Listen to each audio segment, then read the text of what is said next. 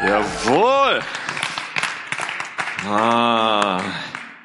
Ihr seht auch alle so jung und frisch aus. Ich kann gar nicht glauben, dass die Jugend schon weg ist, wenn ich euch sehe. Hey, so gut. In der Tat, ich dachte heute Morgen, das ist eigentlich ein spontaner Entschluss gewesen, aber ich dachte, wie gut wäre das heute Abend, so eine kleine, so eine kleine äh, Möglichkeit zu haben, hineinzublicken in die Jugendfreizeit. Und da ich eine Predigt vorbereitet habe für die Jugendfreizeit, habe ich gedacht, okay Leute, die gibt's heute Abend für euch auch. So, dann könnt ihr euch hineinversetzen, aber nicht nur das. Ich glaube, dass die Message, die ich heute Abend bringe, eine ist für alle Generationen.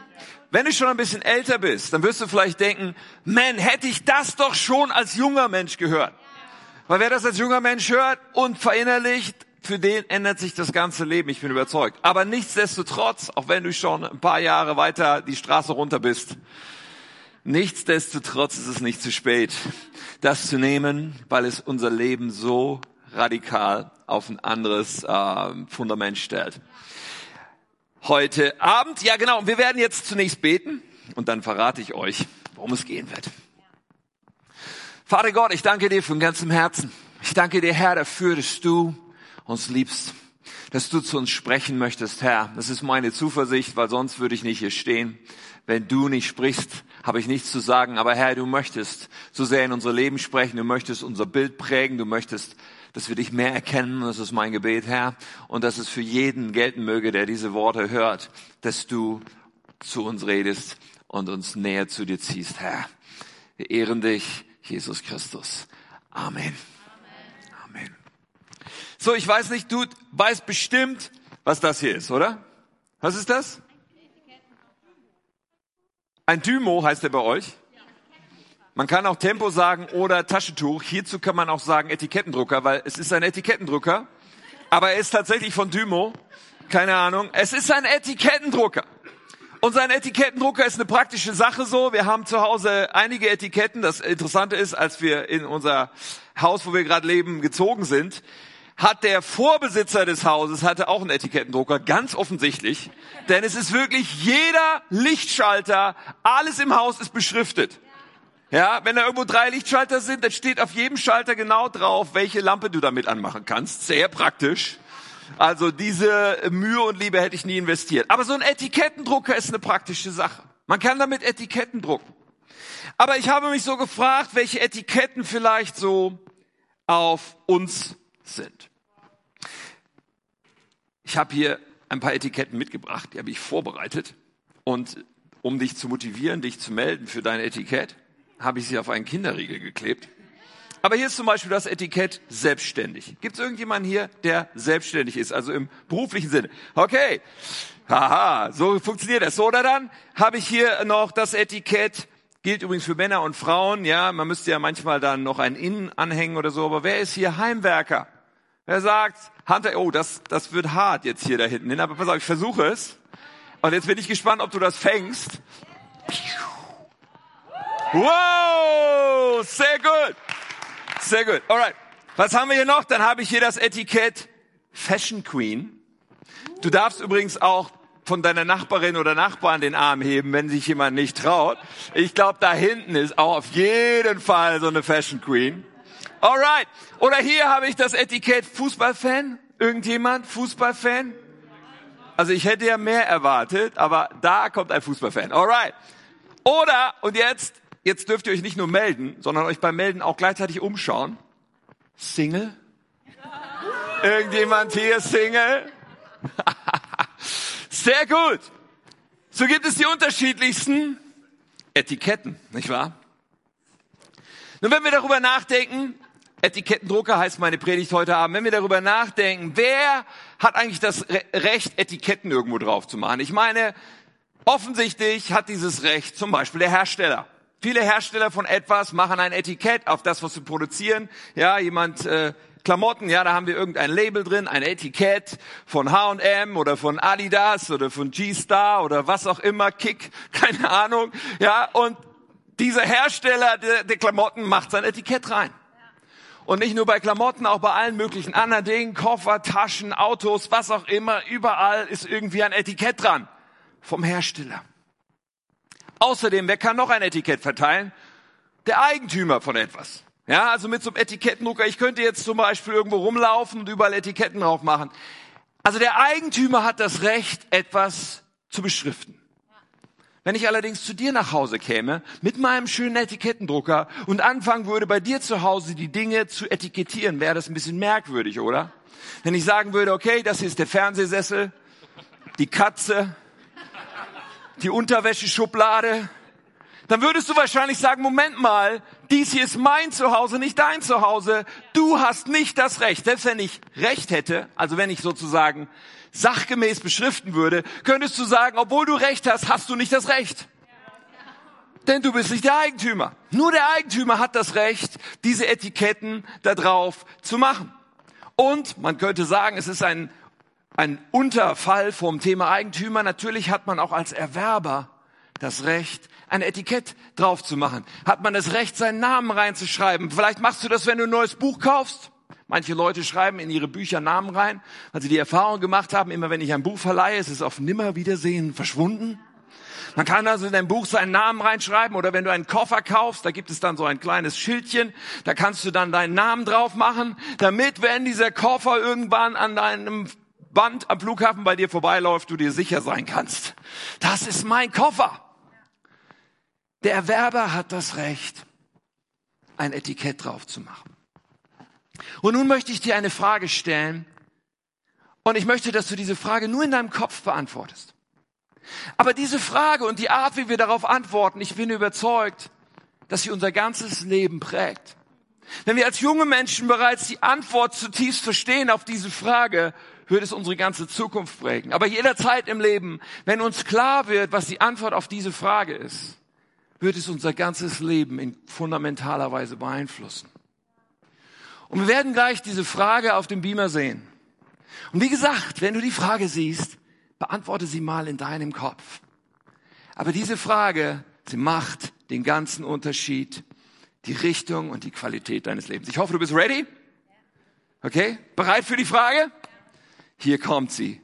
Wer hat das Recht, dir ein Etikett aufzukleben?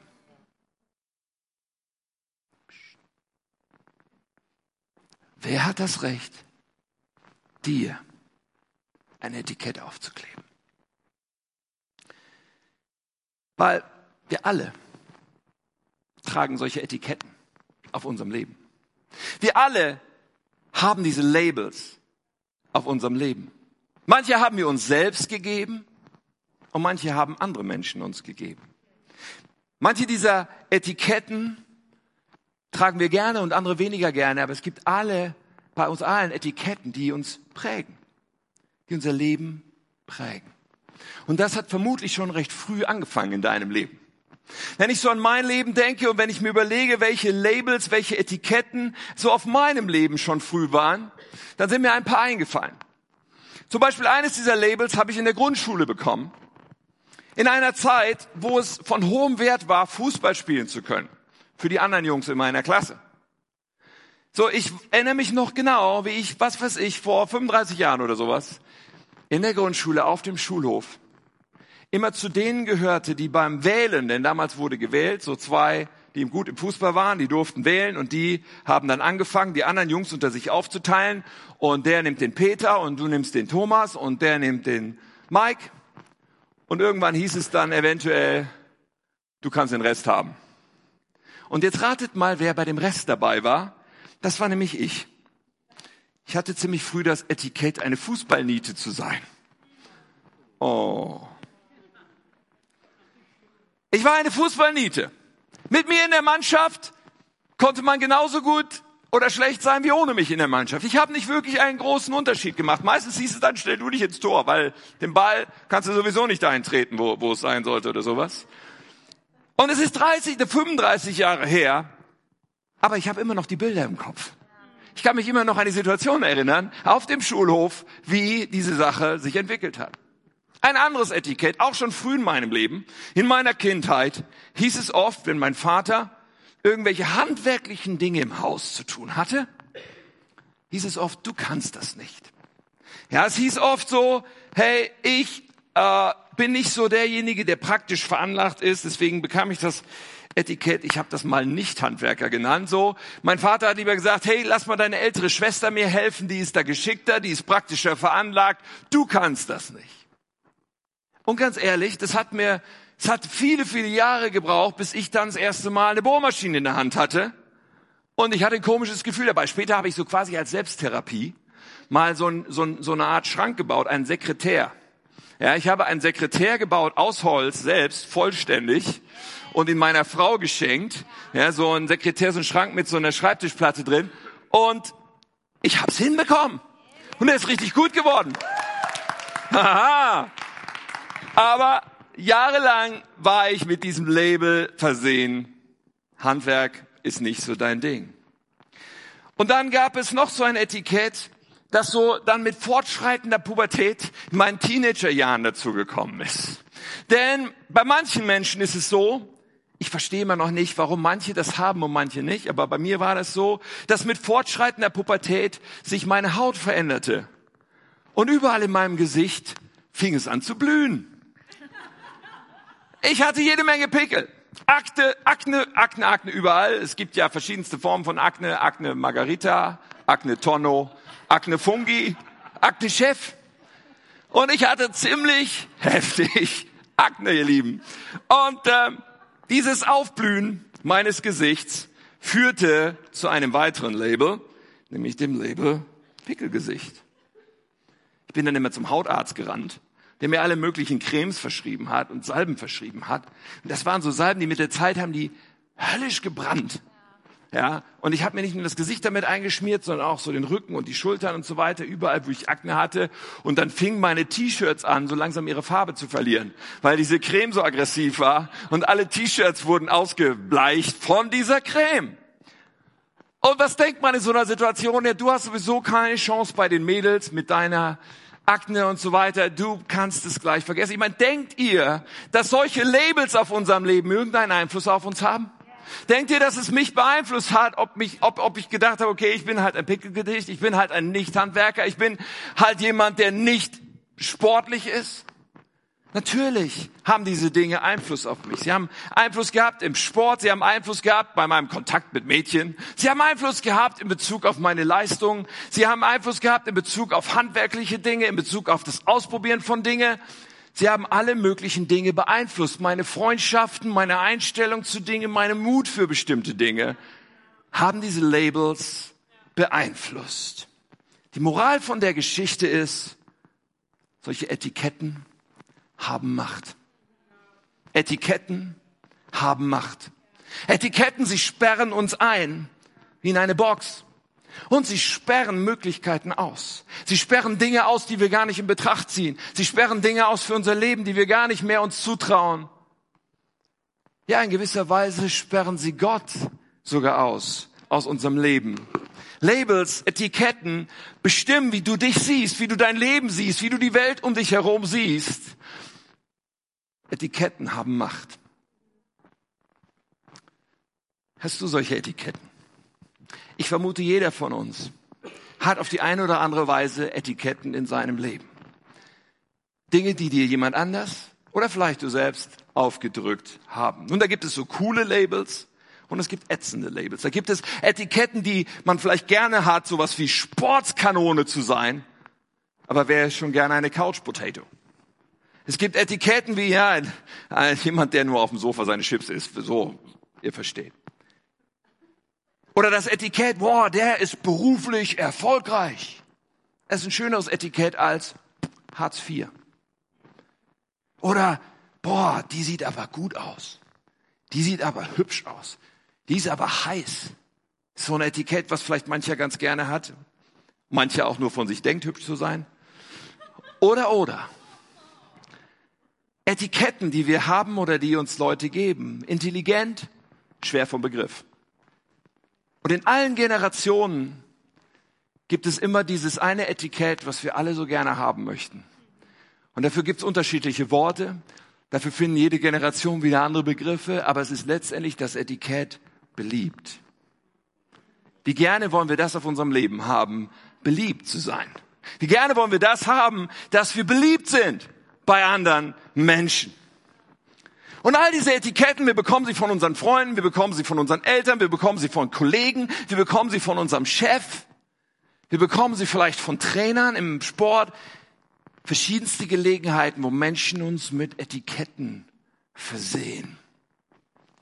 Und das bringt uns zurück zu dieser allerwichtigsten Frage des heutigen Abends und zu einer extrem wichtigen Frage überhaupt, eine Frage, die so sehr unser Leben prägt, nämlich die Frage, wer hat das Recht, wer hat das Recht, dir ein Etikett aufzukleben?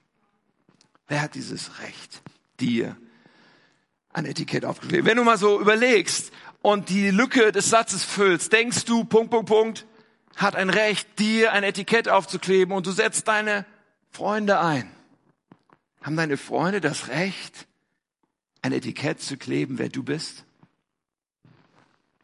Haben deine Eltern das Recht oder hatten sie das Recht, dir aufzukleben, wer du bist? Haben deine Lehrer in der Schule das Recht gehabt, ein Etikett zu verteilen, so wie sie es vielleicht einfach getan haben? Haben Freunde dieses Recht? Haben Kollegen, hat dein Chef das Recht? Das Recht. Nun, wer hat das Recht? Wir haben es schon besprochen. Der Einzige, der das Recht hat, ein Etikett zu verteilen, ist entweder der Hersteller, oder? Das Recht hat der, der, der dich gemacht hat. Der, der dich geschaffen hat, er hat dieses Recht, dir ein Etikett aufzukleben. Oder der, dem du gehörst, hat das Recht, dir ein Etikett aufzukleben. Oder der, der für dich bezahlt hat. Und der dich erworben hat als sein Eigentum. Das sind die Personen, die das Recht haben, ein Etikett zu verteilen. Der, der dich geschaffen hat. Der, dem du gehörst. Der, der für dich bezahlt hat. Und es ist so wichtig zu verstehen. Ich meine, wir Christen, diese Definition davon, ein Christ zu sein, zu Jesus Christus zu gehören. Diese Definition hat damit zu tun, dass wir glauben, dass Gott Mensch wurde in Jesus Christus, an ein Kreuz letztendlich sich hat schlagen lassen, um dort einen Preis zu bezahlen. Um dort einen Preis zu bezahlen.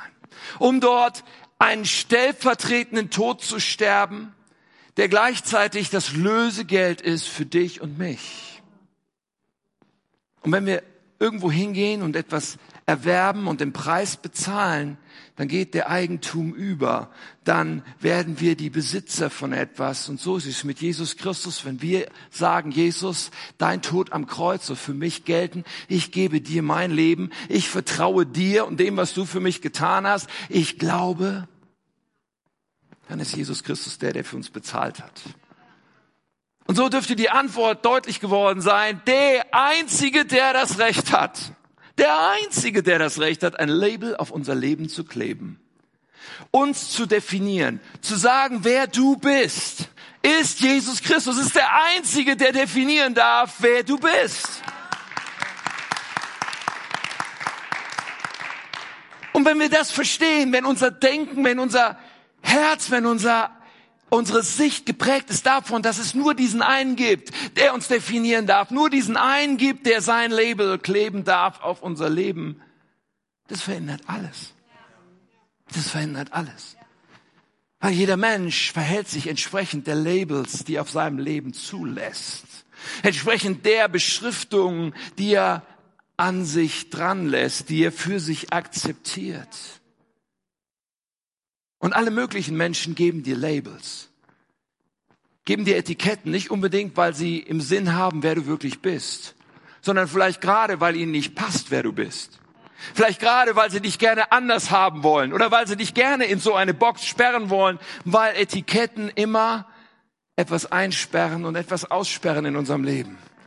So viele Menschen kleben Etiketten auf Leben, weil es ihnen so passt, weil es in ihr Konzept hineinpasst was dann aus einem Leben wird. Dein Leben wird radikal anders sein, wenn es für dich nur noch einen gibt, der dir ein Etikett geben darf. Es wird radikal anders sein als das Leben der meisten Menschen.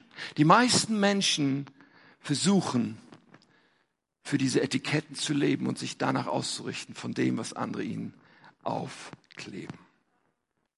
Ich möchte mit euch einen Bibelvers anschauen. Vielleicht hast du dich schon gefragt, was ist das für eine Predigt? Da kommt die Bibel gar nicht vor. Doch, jetzt, jetzt kommt das Wort Gottes und Paulus spricht genau über diese Dinge in einem Vers, den wir anschauen wollen. Er bringt es auf den Punkt. Und er steht im Römerbrief in Kapitel 12. Wir schauen den Vers 2 an. Und er geht folgendermaßen los. Richtet euch nicht länger nach den Maßstäben dieser Welt. Richtet euch nicht länger nach den Maßstäben dieser Welt. Was sind Maßstäbe? Maßstäbe sind Dinge, die schon da waren, bevor du da warst. Maßstäbe hat irgendjemand festgelegt. Maßstäbe sind Einheiten, nach denen gemessen wird, nach denen beurteilt wird. Und egal, ob du zur Schule gehst, ob du in die Uni gehst, ob es einen Arbeitsplatz gibt, ob es eine Gruppe, einen Verein, was auch immer, eine Familie gibt, du bist in Umfeldern drin und dort gibt es Maßstäbe. Dort gibt es Maßstäbe und diese Maßstäbe hast du nicht gemacht. Aber diese Maßstäbe definieren, was cool ist, was akzeptiert ist, was beliebt ist, was angenommen ist. So sollte man sein. Wie dieser Maßstab ist einem vermittelt. In jedem Umfeld, in dem wir sind. So richten wir uns also nach diesem Maßstab. Und wir stellen alle möglichen Dinge an, um dann cool und beliebt zu sein und um diesen Maßstab zu erfüllen. Und wir tragen bestimmte Kleidung weil es diesem Maßstab entspricht. Und wir besorgen uns bestimmte Dinge in unserem Leben und wollen ein bestimmtes Handy oder ein bestimmtes Auto oder eine bestimmte Dinge haben in unserem Leben, weil es diesem Maßstab entspricht in dem Umfeld, in dem wir sind. Und wir reden so, wie alle anderen reden, weil das der Maßstab ist. Und wir schimpfen da, wo alle anderen schimpfen, weil das der Maßstab ist. Wir machen nieder, was die Masse niedermacht, weil das der Maßstab ist von dem, wo wir uns bewegen. Und keiner, ihr Lieben, ist davon mal eben frei, sich beeinflussen zu lassen von diesem Maßstab um uns herum. Ich glaube, dass Gott dazu einfach sagt, hey, machst du Witze? Machst du Witze? Warum lässt du dich kontrollieren? Warum lässt du dich bestimmen von diesem Maßstab, den irgendjemand anders da aufgestellt hat? Warum orientierst du dich an diesen Maßstäben und lässt dich prägen und lässt dich definieren davon? Ich meine, wenn du das Etikett von anderen annimmst, dann erlaubst du diesen Menschen, dich zu kontrollieren. Wenn du das Etikett von anderen Menschen annimmst, dann erlaubst du diesen Menschen, dich zu definieren. Du sagst letztendlich, diese Menschen sind mein Boss. Diese Menschen sagen, wo es lang geht für mein Leben. Machst du Witze? Kann doch wohl nicht wahr sein. Dieser Vers geht noch weiter. Nachdem Paulus sagt, richtet euch nicht länger nach den Maßstäben dieser Welt, sagt er, sondern lernt in einer neuen Weise zu denken, damit ihr verändert werdet. Lernt in einer neuen Weise zu denken, damit ihr verändert werdet. Mit anderen Worten, fang an ein Gespür zu entwickeln. Dafür, wo Maßstäbe und wo Etiketten da sind, die von außen an dich rankommen die definieren, ob du cool bist, ob du begehrenswert, ob du liebenswert, ob du irgendwie angenommen bist. Fange an, das zu erkennen und zu sagen, Moment mal, auch wenn du das vielleicht cool nennst, auch wenn du vielleicht denkst, das ist genau richtig so, ich mach dich nicht zu meinem Boss. Ich werde nicht zulassen, dass mich das definiert. Sorry, aber das ist nicht mein Maßstab. Das ist nicht, wonach ich mein Leben ausrichte. Wer bist du schon? Das müssen wir den Leuten nicht ins Gesicht sagen, aber wir dürfen es in unserem Kopf sagen. Wer bist du schon, dass du diesen Maßstab hast? Du bist nicht mein Boss. Du wirst mein Leben nicht bestimmen. Wir sollen lernen, neu zu denken, anders zu denken, anderen Maßstab zu bekommen. Deswegen übrigens, ihr Lieben, ist diese Bibel so wichtig. Deswegen ist es so wichtig, dass wir uns füllen mit dem Wort Gottes, weil wir dann erkennen, wie die Denkweise Gottes ist über uns, weil wir dann erkennen, wie seine Maßstäbe aussehen, weil wir dann erkennen, was wirklich gut ist. Deswegen ist die Bibel so wichtig, deswegen ist der Heilige Geist so wichtig. Den Gott uns gibt, wenn wir ihm unser Leben anvertrauen weil er uns helfen will, weil er zu uns sprechen will, weil er uns stark machen will, selbst wenn wir in ein Umfeld hineinkommen, wo die Maßstäbe so anders sind als die Maßstäbe Gottes, dann aber trotzdem mit geradem Rücken da drin zu sein und zu sagen, ja, ich weiß, wer mich definiert. Ja, ich weiß, nach welchen Maßstäben ich lebe. Ja, ich weiß, was das Etikett, was meine Identität ist. Ich lasse mich nicht prägen von anderen. Und jetzt kommt der Knaller. Wenn wir in dieser Beziehung sind, wenn wir unsere Denkweise verändert wird, wenn wir Gott erlauben, die Beziehung zu Jesus erlauben, dass wir lernen, neu zu denken, dann kommt hier etwas, was einfach der Knaller ist, nämlich damit ihr verändert werdet und beurteilen könnt, ob etwas Gottes Wille ist. Wow. Wusstest du, dass Gott einen Willen für dich hat? Dass er einen Plan für dich hat? Dieser Gott, der dich geschaffen hat, er hat gleichzeitig, während er dich geschaffen hat, hatte er schon einen Plan.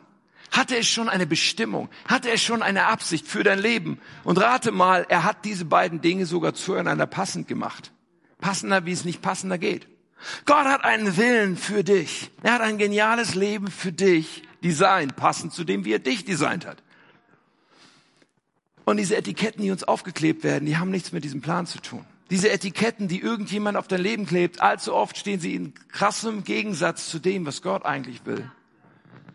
Umso wichtiger, dass wir sagen, ich will neu lernen zu denken. Ich will mich füllen mit dem Wort Gottes. Ich will dem Heiligen Geist erlauben, mich zu verändern, weil dann werde ich erkennen, was Gottes Wille ist. Dann werde ich erkennen, wofür ich eigentlich gemacht bin. Dann werde ich erkennen, was eigentlich Gottes Gedanke ist.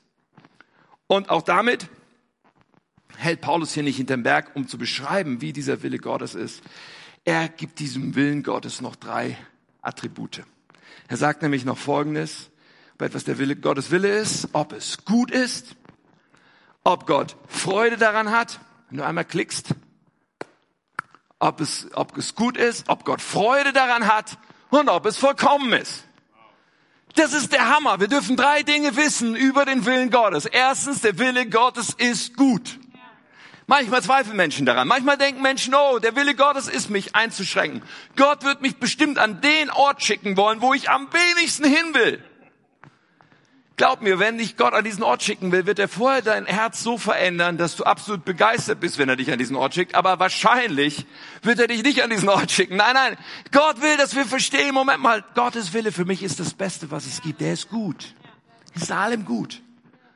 Ja, manchmal verstehen wir das sofort, manche Sachen verstehen wir nicht sofort, aber wenn wir uns darauf einlassen, wenn wir anfangen, uns dann auszurichten, merken wir, wow, da wäre ich nie selbst drauf gekommen. Aber wie gut ist der Wille Gottes?